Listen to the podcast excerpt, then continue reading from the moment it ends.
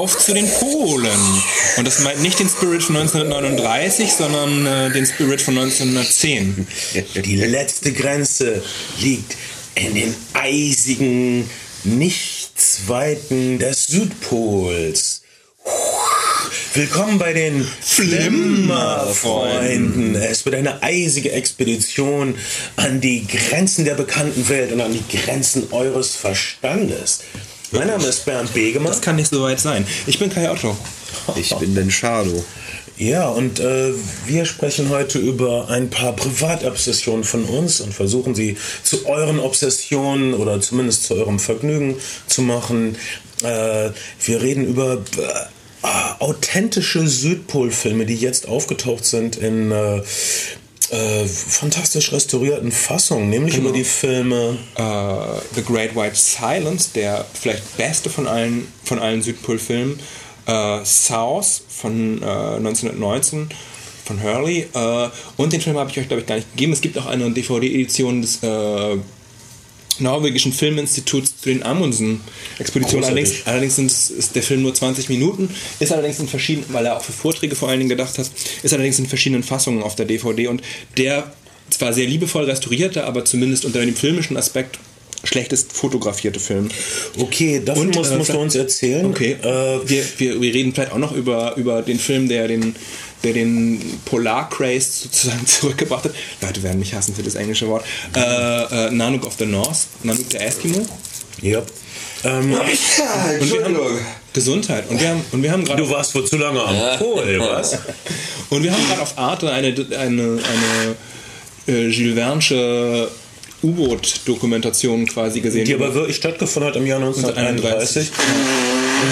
Die hieß mit dem U-Boot unter dem Pol oder genau, über, über heißt, der, heißt der Mann Robert Hurley? Wilken. Wilken Hurley? Oh, ich weiß nicht genau. Über einen Typen, der versucht hat, äh, mit einem U-Boot äh, zum Pol zu tauchen und es ging nicht ganz, weil das ähm, Tiefenruder sabotiert wurde. Äh, da, da, da, dazu mehr. Ähm, also wir interessieren uns irgendwie für, den, für die Geschichte der Eroberung der Pole. Das ist irgendwie faszinierend für uns beide, Kai, was seltsam ist, oder? ich glaube das gar nicht, dass das so seltsam ist. Ich glaube, das, hat- das ist so ein. Du hast mal von der romantischen Katastrophe erzählt. Ich glaube, das ist so, ein, so, eine, so eine Jungsfantasie, allein den Elementen ausgesetzt zu sein und sich da vorzubewegen. Das hat was Romantisches und dann mit diesen Schlittenhunden vorweg und so. Ich Willst weiß, du damit sagen, dass ich kein Junge bin? du bist ein Mann. Du bist ein Schlittenhund. Das sind ein, du bist ein Mann und aber auch ein Schlittenhund. Ein, ein Schlittenhund. Also du hast dich nie so interessiert für die, die Pole. Für dich waren es immer so die Tropen und seltsame Leguane und so. Ja. Ah, Okay. Ich, ich, weiß, ich weiß, dass damals, das ist jetzt eher der Nordpol als der Südpol, als, das, als Playmobil diese, diese Polarexpeditionssets rausgebracht hat und Wow. die Eskimos, da, ich habe diesen Playmobil-Katalog aufgeschlagen und es war auf Seite 3, 4 eine Doppelseite mit irgendwie so aus äh, äh, Einwegfolie äh, drapiertem Meer und äh, Plastikeisschollen, die drum rumschauen und ich habe dieses Setting gesehen und ich wusste sofort, was auf meinem Weihnachtswunschzettel. Wunschzettel landen hast würde. auch gekriegt? Ja, ja ich hatte, ich hatte, den, ich hatte das Eskimo-Set mit den Schlittenhunden und ich hatte das Polarmobil. Mir, mir, mir Kai, Kai hat doch immer bekommen, was er wollte.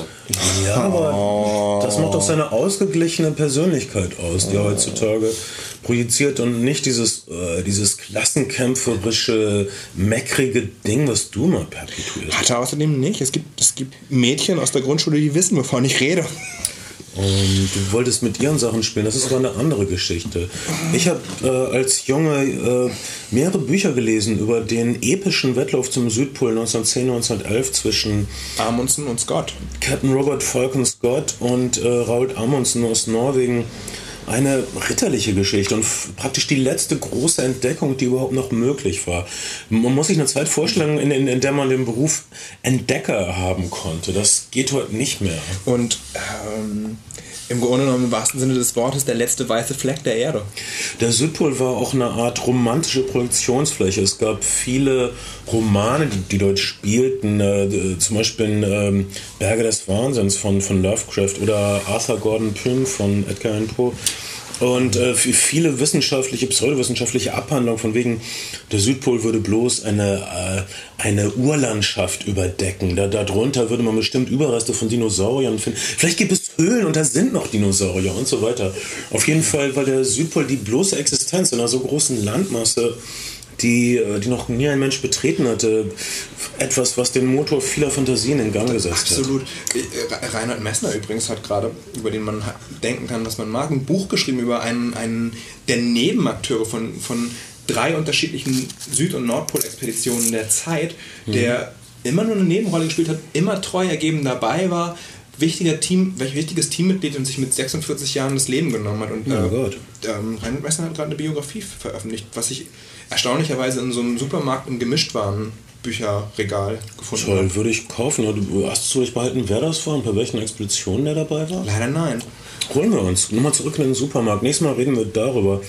Ähm, also, wir gehen chronologisch vor. Der älteste Film, ich wusste nicht, dass es davon überhaupt einen Film gibt. Also, den zu sehen habe ich wirklich geflasht. Also diese Amundsen-Scott-Expedition, äh, diese ritterliche Rivalität um den letzten weißen Fleck mhm. der Landkarte, hat meine Jungs-Fantasie äh, befeuert wie kaum was anderes. Äh, und jetzt zu sehen, dass es tatsächlich Filmaufnahmen gibt von Captain Scott, dass man Captain Scott in die Kamera lächeln und winken sieht, dass man die tapferen fünf, die die letzte Etappe zum Südpol aufbrechen, äh, fröhlich beginnen, äh, nochmal einmal zurückwinken sieht. Das war der Augenblick, wo ich wirklich weinen musste. Also okay.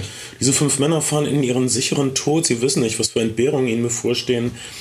Äh, und sie winken nochmal heldenhaft zurück. Das war noch eine Zeit, als es noch was gab wie äh, ungebrochene Ritterlichkeit des Empire oder so. Als, natürlich gab es das nicht nur, aber es gab noch Ecken, wo man daran glauben konnte. Tatsächlich ähm, ist das eine Zeit gewesen, wo, wo Leute ja noch die Sachen A noch nicht so von Bildern kannten und B auch noch nicht so viel gereist sind, wie es im 20. Jahrhundert dann und der zweiten Hälfte des 20. Jahrhunderts vor allen Dingen dann der Fall war. Und alle drei dieser Expeditionen, die Amundsen, wie auch die Scott, wie auch ähm, Nobile, mhm. ähm, nee, wie auch die Shackle-Expedition, mhm. haben sich nicht unwesentlich darüber, darüber, weil du gesagt hast, dass es dich erstaunt hat, dass es Bilder davon gibt, darüber finanziert, dass die Bildrechte vorher verkauft worden sind. Also Amundsen hat seine, hat seine Bildrechte schon vorher an Pathé verkauft in Frankreich für, für so Wochenschaumaterial. Das hat, war, war das Hauptfinanzstandbein der Expedition. Ja, das und deshalb ist es auch sehr wichtig, dass sehr viele Tieraufnahmen in diesen Filmen sind. Ja. Also Leute sehen zum ersten Mal in ihrem Leben Pinguine was, was ich, was ich, was ich, was ich so unglaublich, unglaublich. Man muss sich also wirklich vorstellen, also der Film äh, von Ponting, Herbert Ponting, ähm, The Great White Silence, über den wir jetzt sprechen, der die ähm, äh, Scott-Expedition begleitet hat, ist 1910, 1911 gedreht worden. Äh, Pontington hat es, dann, hat es dann als Material für Vorträge im Grunde genommen 14 Jahre lang genutzt und hat dann nachdem er äh, nach dem großen Erfolg von Nanook der Eskimo von Robert Flirty 1921 beschlossen, auch nochmal eine Kinofassung daraus zu machen, die er äh, mit königlichem Segen, wie am Anfang äh, gleich das mhm. Film gleich erwähnt hat, ins Kino gebracht hat.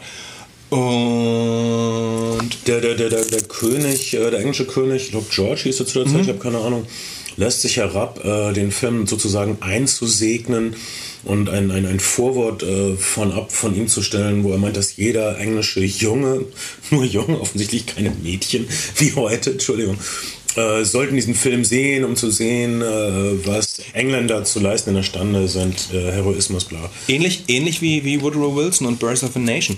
Ähm, oh, ähm, dunkle Sache. Da, dunkle Sache. Aber, aber trotzdem, aber trotzdem, offensichtlich hat es damals noch, also wenn heute, wenn heute Christian Wolf auf dem Filmplakat schreiben würde, äh, jeder Deutsche sollte diesen Film sehen, ja, dann, dann ist das, äh, das eher ein, ein Stinker wahrscheinlich. Ja. Aber ähm, weil wahrscheinlich Christian Wolf, also, was, was für eine Art Film wäre gut für Christian Wolf vielleicht, wenn er die, die, die Blu-ray Edition von Ich heirate eine Familie vielleicht. Das wäre eine Sache, wo, wo ich gerne Christian Wolf Intro sehen würde eigentlich. Ja, oder, ah, wir, wir oder Best of Tutti Frutti 3D. Das, ähm, das, so ist Christian nicht mehr. Alter, Alter Falter, ich habe dieser Tage eine Barschel-Doku gesehen. Oh. Was, der, was der in Osteuropa weggefickt hat, Oh. ist echt Oh. beträchtlich. Alter, äh, ich weiß, dass du sehr bitter bist, was deine Ex-Freundin betrifft, aber muss das denn, muss das in jeder Show anbringen? Ähm, lass uns an, an, an, das reine, weiße, kalte, südpolige halten. Das, das, das wird uns äh, läutern Also, und wegbringen von also den osteuropäischen Exzessen. Das, äh, das, ähm, das ist, glaube ich, wirklich was, was, was mich so an dem. Also, man muss erstmal sagen, dieser, dieser Ponting-Film von 1924 ist in einer Edition erschienen bei BFI, dem British Film Institute, die- mit äh, DVD und Blu-ray kommt. Man kostet, die kostet 13 Pfund, was ungefähr 15 Euro, glaube ich, momentan umgerechnet sind. Es ist ein tolles Booklet dabei. Es ist auch noch die Tonfilmfassung von 1930 dabei, Newsreel-Material.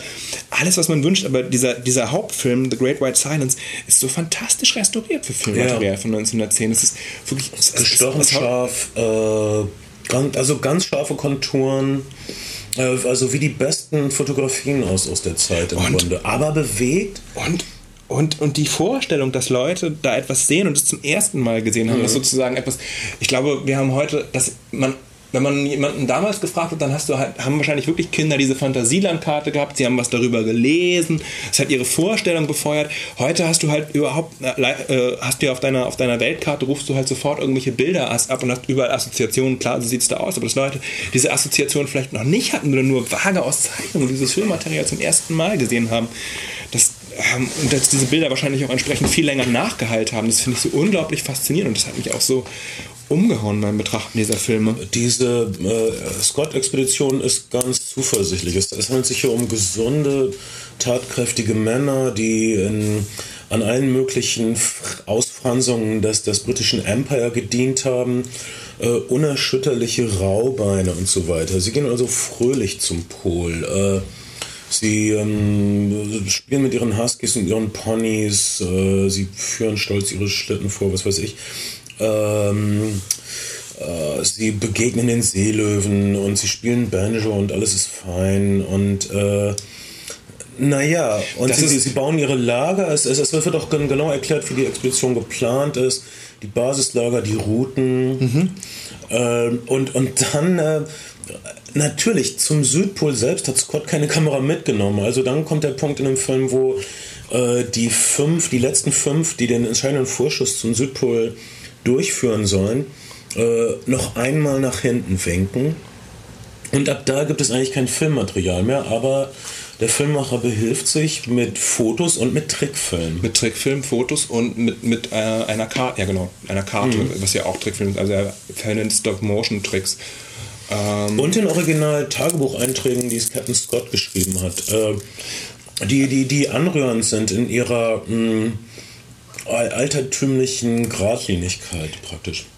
Wirklich. Und der letzte Eintrag ist wirklich, da habe ich fast geweint beim Ja. letzten Eintrag, als, als der sozusagen vorgelesen wurde ähm, oder, oder als Texttafel kam. Das ist schon, das ist schon, das ist schon bemerkenswert. Äh, Man darf sich das nicht wie so einen modernen Dokumentarfilm tatsächlich feststellen, sondern es ist eher episodisch. Der Filmemacher hat sein Interesse darauf gerückt, was, was könnte interessant sein für die Leute. Äh, Der hat keinen, keinen Dokumentarfilm mit einer klaren Narration im klassischen Sinne erzählt, aber der Film erzählt dann doch so peu à peu diese, diese Geschichte, diese Expedition. Aber es sind eben auch wahnsinnig viele Aufnahmen, Aufnahmen von, von äh, Möwen, Pinguinen, Killerwalen, Robben dabei. Sachen, die man heute vielleicht besser auf Blu-ray kriegen kann, in Zeitlupe, aber damals Aber- aber es hat sieht einfach- man die, die Begeisterung aus der Kamera hat-. Ich glaube, ein Killerfall, das habe ich noch nie gesehen und halt drauf. Und ähm, ja, und aber äh, natürlich bekommst du wahrscheinlich heute vom Discovery Channel du oder im kriegst IMAX heute Kino- in Zeitlupe, aber, aber, aber hier kriegst du das echte Ding. Und auch, du kriegst auch so praktische Sachen gezeigt, wie dass ein paar Männer dann demonstrieren, wie sie sich nachts äh, bei minus 80 Grad oder so zusammenkuscheln. Also man kann es nicht anders sagen. Ja.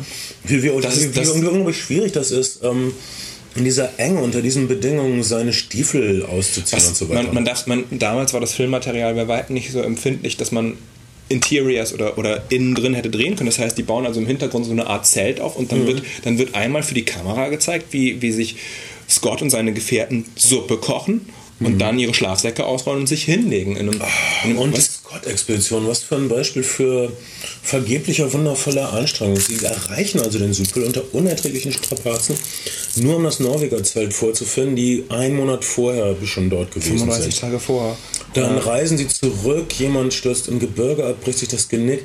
Ein anderer merkt, dass er den, den restlichen drei zur, zur Last wird, mit seinen, weil, er, weil er kaum noch gehen kann. Und dieser vierte heldenhafte Expeditionsteilnehmer sagt dann, er müsste mal kurz vor die Tür. Tür kommt nicht wieder. Komm, kommt nicht wieder. Und Captain Scott ist erschüttert und schreibt, äh, es war der großzügige Akt eines Gentleman, der uns nicht zur Last fallen wollte. Ähm, das ist eine Art von Heroismus, über die ich äh, nicht die Nase rümpfe. Ich finde nicht, dass das albern und altmodisch ist. Wir haben ähm, hier wirklich eine existenzielle Situation und ähm, äh, die größtmögliche Bedrohung und Belastung, die man sich vorstellen kann. Und äh, Menschen geben ihr Bestes. Und es reicht nicht. Das ist das Tragische bei der Bei der, Scott-Expedition. Scott-Expedition, also äh, 22, 22 oder 11 Meilen? Elf Meilen? Nein, 11 Meilen, 11 Vor dem Meilen vor, der, nächsten vor, vor dem Basislager nächsten Basislager. Geraten sie in einen Blizzard. Blizzard und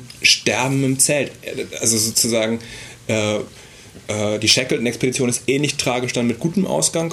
Also ähnliche tragische Präm- Prämisse. Aber, aber das ist wirklich, das ist wirklich hochtragisch. Und ähm, man muss sagen, in dem äh, The Great White Silence, der Film hat auch äh, die, die äh, also ähm, es gab einen, einen Soft, ein Soft Negativ, ein, ein Soft Positiv in englischen Archiven, Archiven, anhand dessen man das, Neg das Negativ rekonstruiert hat. Es gab eine, eine Nitratkopie in einem niederländischen Archiv und hat das alles nochmal neu ein, äh, eingescannt und hat dann die, äh, das, das Soft Positiv hat so kleine Markierungen am Rand gehabt, an denen, an denen die Viragiertöne vorgegeben waren und hat es dann auch viragiert, wie es damals gezeigt wurde. Das ist, sieht auch fantastisch aus. Es hat was absolut Magisches.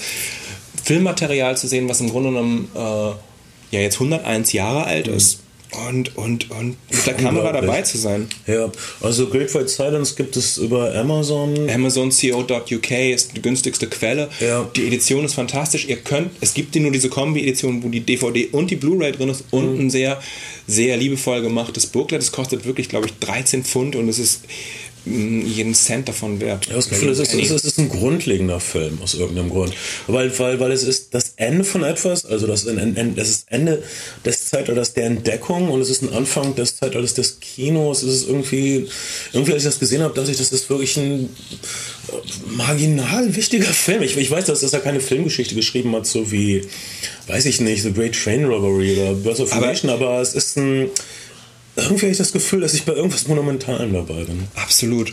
Ähm, er hat vielleicht auch deshalb nicht so Filmgeschichte geschrieben, weil das Material immer wieder für andere Filme ver, verwurscht wurde. Also wie gesagt, das ist auch, das ist auch bemerkenswert, dass, dass der Film ist also 14 Jahre nachdem die eigentliche Expedition war in die Kinos gekommen und war ein Riesenerfolg, dass Bilder damals noch so lange nachhallen konnten. Das kann man sich Ja. heute gar nicht vorstellen. Also heute hast du vielleicht nochmal einen Jahresrückblick bei Günther Jauch und dann, dann sind diese Bilder, dann sind diese Bilder weggelöscht. Aber damals, weil, weil einfach neue Bilder an ihre Stelle tre treten in diesem Zeitalter. Damals hattest du also dieses Bildmaterial und du konntest es 14 Jahre später noch in einem Kinofilm zeigen und Leute sind begeistert und in Massen hineingeströmt. Und vorher hast du es halt 14 Jahre lang Vorträge verwendet und zwar vierstelliger, eine vierstellige Anzahl von Vorträgen.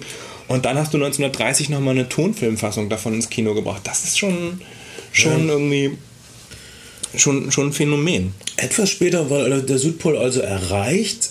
Ähm, es gab immer weniger zu tun für Entdecker. Äh, Ernst Shackleton äh, nahm, musste sich deshalb etwas ganz Unglaubliches vornehmen, nämlich die Durchquerung, die, die Überquerung des Südpols. Äh, unglaublicher Plan, ähm, auch nicht ganz einzusehen, warum man das überhaupt machen sollte. Äh, außer dass, mh, dass die Beherrschbarkeit der Welt ausdrückt. Das ist fast so eine Art poetische Geste. Äh, wir können dorthin, äh, nichts hält uns auf. So eine Art Geste ist das. Mh, auch eine britische Expedition, Genau ein Jahr später. mh, 1914. 1914? Äh, die Geschichte der Shackleton-Expedition ist, dass diese, Mä- diese Männer aufbrechen kurz vor Beginn Des Ersten Weltkriegs. des Ersten Weltkrieges, mh, dann gar nicht mitkriegen, dass der Erste Weltkrieg ähm, ausbricht, während sie in Schwierigkeiten am Pol geraten. Mh, äh, äh, dieser Film ist ein bisschen ähm, smarter gefilmt, ne, von jemandem, der äh, wirklich ähm, auch ähm, fotografisch ein bisschen mehr auf dem Kasten hatte. Ich fand, der Ponting hat schon, hat schon irgendwie. Also, übrigens, das ist auch bei, bei The Great White Silence so bemerkenswert, dass der, der Fotograf sich ständig selbst thematisiert und seine, seine Techniken, mhm. wie er Bilder gewinnt, dann offenlegt. Aber. Ähm, okay, vielleicht, weil, weil ich dazu vorstelle, ich hatte das Gefühl, dass, dass äh, äh, hier hatte, hast du aber Aufnahmen Shackleton Schiff bricht durch das Eis und hast zum Beispiel eine Kam die Kamera ist dann die direkt auch auf dem Eis und das Schiff fährt auf die Kamera zu und das, du, du spürst das Eis vibrieren aber, unter aber der bei, Kamera. Aber bei The Great White Silence hast du doch auch diesen Ausleger auf dem Schiff, mhm. wo, er, wo er unten sozusagen äh, den Rumpf des Schiffes filmt, der, der die Eisschollen zerbricht. Das weiß ich nicht. Also ich finde, der ist schon, beide Filme, beide Filme haben auf jeden Fall ästhetischen Wert, aber, aber ich finde jetzt nicht das South, also South ist der Hurley-Film von 1919. Ja. Oder die Shackleton-Expedition. Äh, dass, der, dass der jetzt wahnsinnig viel smarter gefilmt wird, aber okay. Beide Filme sind. Ich nehme das so. Beide, beide, beide Filme sind magisch auf jeden Fall in ihren mhm. Bildern auf eine Art und Weise. Äh, ähm, die Shackleton-Expedition äh, sollte auch schief gehen, allerdings nicht so viele Menschenleben kosten. Äh, aber ihren äh, armen Expeditionsmitgliedern einiges abverlangen, was sie nicht so leicht verkraften würden können später. Ähm, Shackleton schafft es also nicht ganz, den, äh, die Landmasse des Südpols zu erreichen, die Eismasse, müsste man richtigerweise sagen. Er bleibt vorher stecken im Eis. Das Schiff friert ein. Das Schiff friert ein. Ihr habt vielleicht schon mal die Fotos davon gesehen. Das sind beeindruckende mhm. Fotos, die man immer irgendwie sieht in, äh, in Zeitschriften. Äh, das ist übrigens, das ist, das ist erstaunlich, wie, wie sehr sich auch im Amundsen-Film, wie sehr sich, wie sehr sich äh, die Bilder dann doch ähneln, obwohl die unabhängig voneinander entstanden sind. Also du hast in allen, du hast in allen drei Filmen hast du irgendwie Pinguine. Du hast in allen drei Filmen hast du dieses, hast du diese totale, in der du die unendliche Weite des Eises siehst und dieses kleine Schiff, was irgendwie entweder angelegt ist oder im Eis sozusagen festgelegt ist. Das ist, das ist ein Bild, was in allen drei Filmen vorkommt. Ja. Ähm, okay, dieses Schiff, äh, eigentlich also äh, die, die Sache ist, dass, dass die Amundsen-Expedition, sagen wir mal, das dramatischere Ereignis war, was vielleicht äh, signifikanter war, aber die Shackleton-Expedition, das Schiefgehen der Shackleton-Expedition ist irgendwie poetischer. Es hat irgendwie so einen düstereren Emo-Gothic-Touch. Du hast also dieses Schiff, das feststeckt und es ist ein ganz langsamer Niedergang. Zuerst sind die Männer zuversichtlich, äh, sie schaffen sogar neue kleine Wege für ihr Schiff. Man kann denken, dass es langsam besser wird. Es gibt immer noch Möglichkeiten, äh, an Land ranzukommen, aber dann mhm. zerschlagen die sich immer mehr. Sie sind also monatelang im Eis und dann wird klar, dass das Eis ihr Schiff zerbrechen und verschlingen wird. Sie müssen also vom Schiff runter, sie müssen das Schiff aufgeben, sie müssen das Lebensnotwendigste retten. Sie müssen ihre Hunde essen.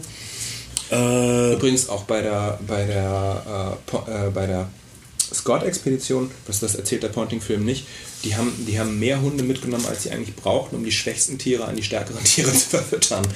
Das war ein ähm, Standard der Expedition tatsächlich. Nett, das, das muss man, das erfährt man nicht aus den Bildern. Es gibt keine Hunde füttern mit Hunden-Szenen, aber das wird äh, gesagt, das sind nette Details. Also ja.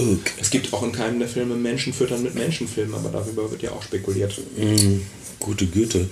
Äh, also die Shackleton-Expedition verliert also ihr Schiff, was äh, ziemlich dramatisch ist. Äh, kommt gar nicht dazu, auch nur ihr Expeditionsvorhaben anzufangen, sprich den Südpol zu überqueren. Sie äh, setzen gar nicht den Fuß äh, praktisch auf die Südpollandmasse. Sie bleiben vorher stecken im Packeis.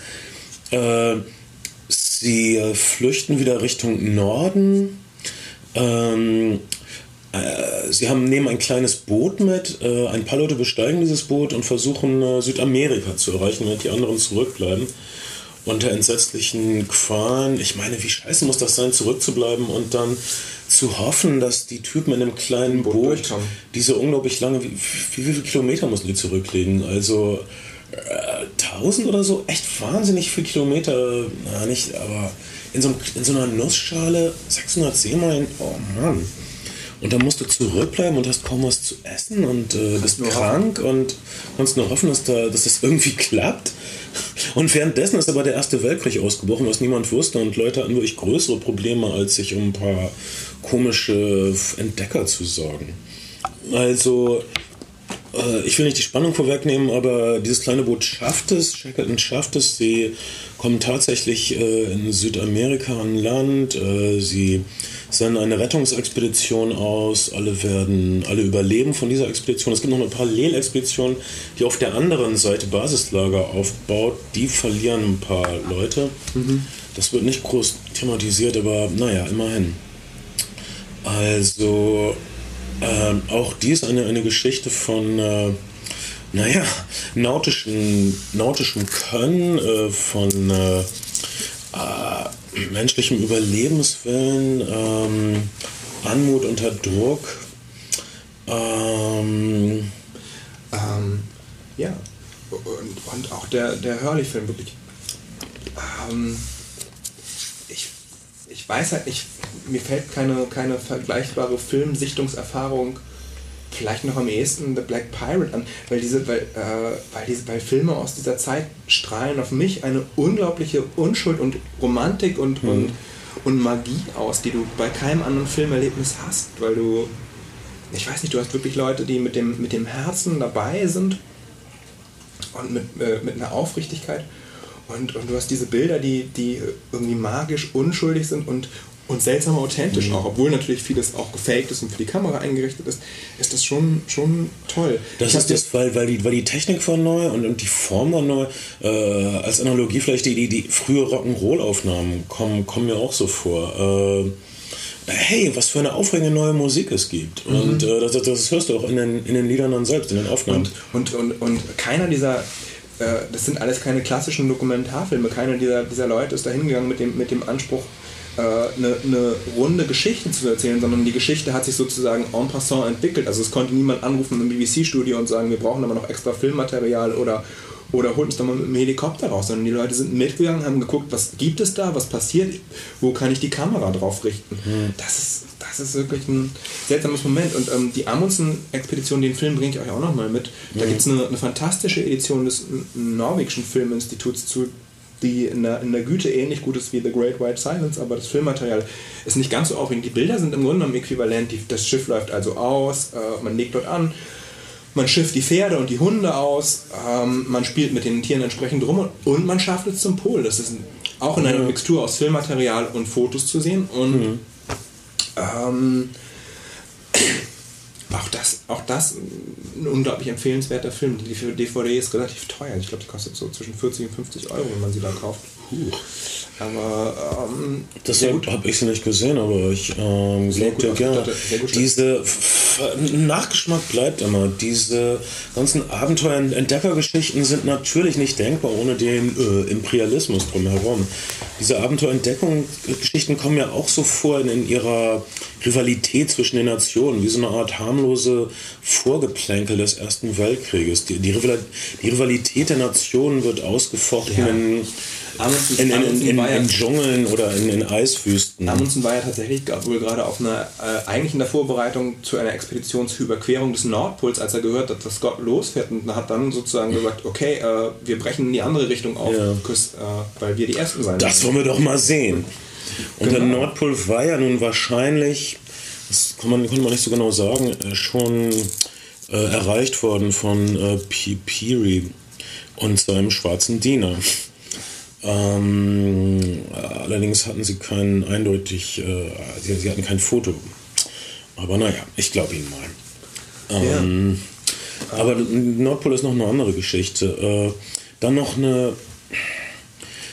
Mir, mir kommt es vor, dass das die meisten Abenteuergeschichten sind. Also äh, immer. Ähm, kleine Aspekte einer großen Tragödie. Mir ist es neulich aufgefallen, als ich äh, die Rote Zora, den Film meiner Tochter gezeigt habe. Äh, mhm. ich, hab, ich erinnere mich, dass ich das Buch von Kurt Held gelesen habe was viel ernster ist als der deutsche Film mit äh, Mario Adolf und Ben Becker. Mhm. Da, da geht es, der Hintergrund ist der griechische Bürgerkrieg äh, nach dem Zweiten Weltkrieg, die Rivalität zwischen äh, den Kommunisten und den äh, naja, rechten militaristischen Kräften, dass Kinder entführt wurden und, und herrenlos, äh, verwahrlost, elternlos zu äh, Hunderttausenden leben mussten. Also das ist eine furchtbare nationale Tragödie und am Ende hast du nur so ein, eine nette Abenteuergeschichte wie die Rote Zora, wo rauskommt, dass die Kinder sich selbst behaupten und dann hilft ihnen Mario Adolf, wenn man den Film sieht. Naja, was, was glaube ich, diesen, diesen ganzen Film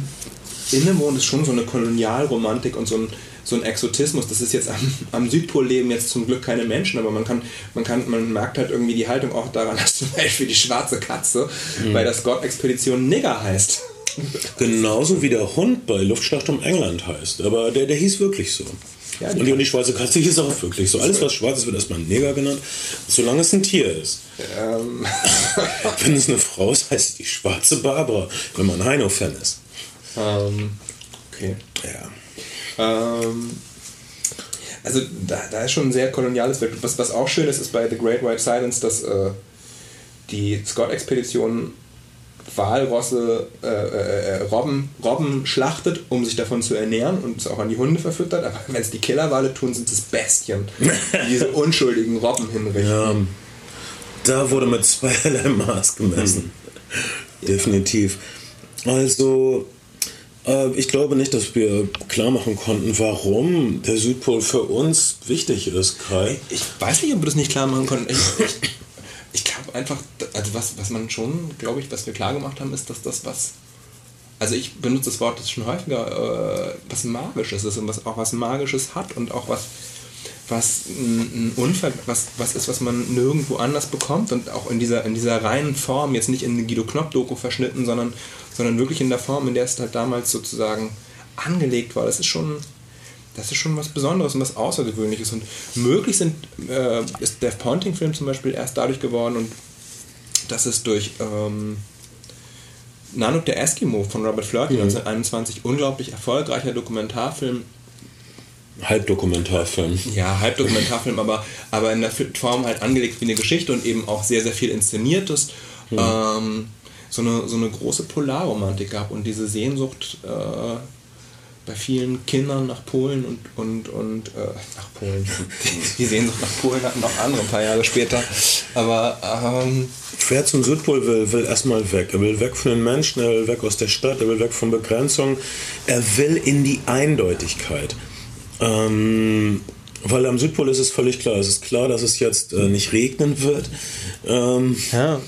Äh, das, ist, das ist klar, dass drei Monate lang ähm, keine Sonne scheinen wird.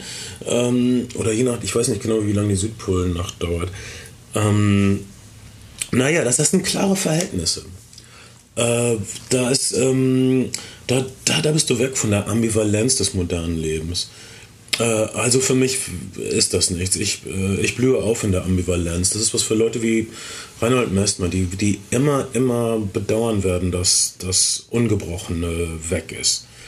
Ähm, ich wurde erst Mensch durch das Gebrochene, aber das ist meine Geschichte, nicht die Geschichte von Robert Shackleton, obwohl er danach auch nicht mehr so richtig glücklich wurde. Danach hat ihm niemand mehr eine Expedition finanziert. Äh, danach, in den 20er Jahren brauchte man auch nicht unbedingt mehr Expeditionen. Man brauchte Autos oder so. Naja, ähm, in, aber es gab ja schon immer noch eine große, große Romantik oder ein großes Aufmerksam, Merksam, äh, oder großes Interesse für solche, für so Atlantiküberflüge oder, oder für, diese, für diesen, für diesen Artefilm zum Beispiel, der, der von William Hurst, dem Zeitungsmogul, äh, Leute, die Citizen Kane gesehen haben, wissen. Oh, das ist ein Film, den kann man sehen in der Arte-Mediathek. Genau, mit dem allerdings nur ein paar Tage. Das heißt, wenn der, wenn der, oh. wenn der Film, wenn, das heißt, wenn das hier online ist, ist der Film, der ist auf diesem Arte Plus 7 zu sehen. Viele Arte-Sendungen sind mittlerweile online. Das, ähm, da lobe ich mir das Zeitalter des Internets, dass du wirklich viel aus mhm. dem öffentlich-rechtlichen Angebot auch mittlerweile gut im Internet nachgucken kannst. Ähm, es geht um, um, um eine Expedition mit einem U-Boot zum Nordpol, den, den Nordpol zu untertauchen. Inspiriert von Jules Verne. Ein Versuch wurde 1931 äh, unternommen von einem äh, smarten Tausendsasser, einem rastlosen Abenteurer und Weltenbummler. Äh, das hat nicht geklappt, deshalb ist dieser Versuch so unbekannt. Mhm. Es wird spekuliert, dass seine Tiefenruder sabotiert wurde von jemandem an Bord, der vielleicht keine Lust hatte, sowas zu riskieren. Weil, oder vor allen Dingen, der sicher war, und das sagen ja auch alle Leute, die das U-Boot danach gesehen haben, dass es ein Tauchgang in den sicheren Tod gewesen wäre. Mhm. Ähm, Ja, und, äh, und finanziert von William Hurst tatsächlich eben. Und auch da, ähnlich wie bei den, bei den Expeditionen zum Südpol, äh, die mediale Verwertung war, dass, äh, wie sagt man, dass das, das monetäre Moment, was die ganze Sache überhaupt erst möglich gemacht hat. Das waren damals die Grenzen der Existenz und der bekannten Welt. Ich bin froh, wenn ich mein erstes äh, Vierteljahr in Eppendorf-Heile überstehe, aber wir müssen uns Ziele setzen, die im Rahmen der Machbarkeit unserer Persönlichkeit liegen. Mein Name ist Bernd Begemann. Ich bin Kai Otto. Und ich bin Shadow. Wir sehen euch irgendwo da draußen an den letzten wilden Grenzen. Bis bald. Wir sind eure Flimmerfreunde. Bist du mit Schlittenhunden hier? Los, Jaskis!